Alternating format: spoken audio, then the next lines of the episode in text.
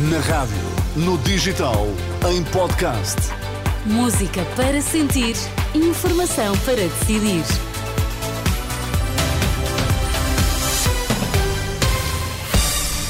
Vai conhecer os títulos em destaque nesta edição do meio-dia.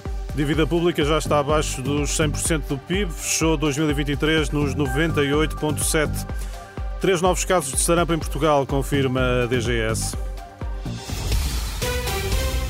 Notícias ao meio-dia com Vítor Mesquita. A Direção-Geral da Saúde confirma três novos casos de sarampo na região norte do país. Um homem e duas mulheres com idades entre os 18 e os 25 anos que estão clinicamente estáveis. Em comunicado, a DGS refere que os três novos casos foram confirmados entre segunda e quarta-feira. Três feridos é o balanço do despiste de um carro esta manhã em Rio Tinto, que acabou por entrar na escola Infanta Dona Mafalda. O acidente causou ferimentos ligeiros em duas crianças e na condutora, que foi encaminhada ao Hospital de Santo António, no Porto. A agência Lusa, o presidente da Câmara de Gondomar, indica que as vítimas são dois alunos e uma professora. A situação está normalizada, as aulas estão a decorrer. E o protesto dos agricultores pode estar para durar, cenário admitido esta manhã à Renascença pelo porta-voz do Movimento Civil para a Agricultura. No balanço das primeiras horas, António Saldanha considera que, para já, estão a ser cumpridos todos os objetivos do protesto. No Alentejo, apesar de algumas movimentações, os agricultores continuam a bloquear a A6 Cristina Nascimento.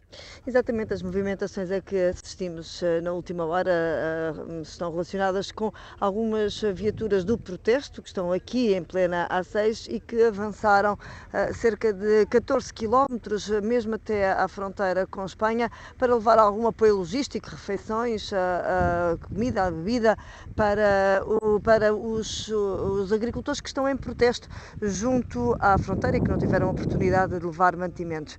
A GNR mantém-se aqui, eu também estive na última hora a fazer eh, um, um apanhado de informações eh, respeitantes à GNR.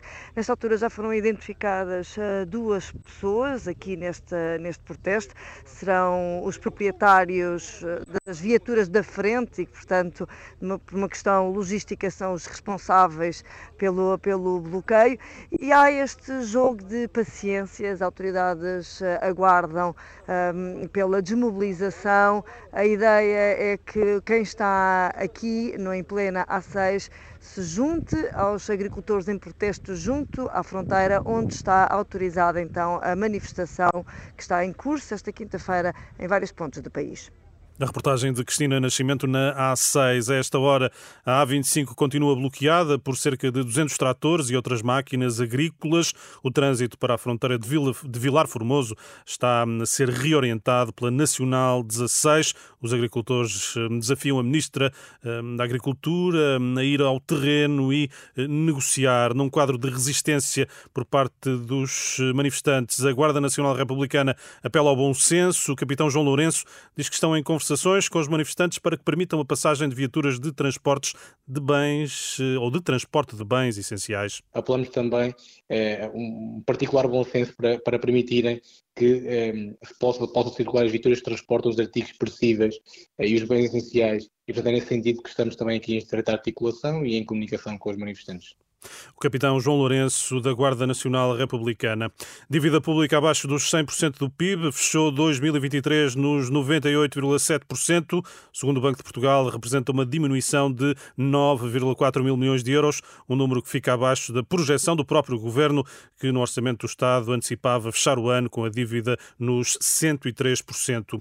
Há acordo no Conselho Europeu, os 27 entenderam-se, em tempo recorde, aprovaram em Bruxelas um pacote adicional de apoio financeiro Ucrânia Ucrânia de 50 mil milhões de euros no quadro orçamental da União. Obrigado, Vítor.